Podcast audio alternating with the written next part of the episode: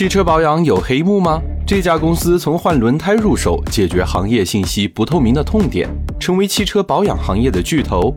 商界生意经，赚钱随身听。中国有超过五十万家的汽车修理厂，为什么没有一家大的连锁品牌呢？信息不透明，进入门槛低，无法规模化，是这个行业的最大痛点。途虎养车是怎么解决的呢？第一个动作是线上化。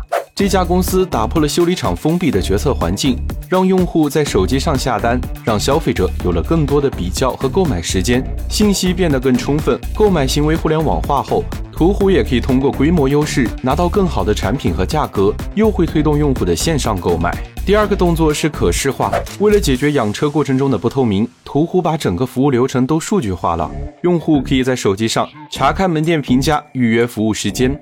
把车开到门店后，还可以看到检测报告、服务进度，甚至可以通过直播看到整个养护过程，每一个环节都能被用户看见。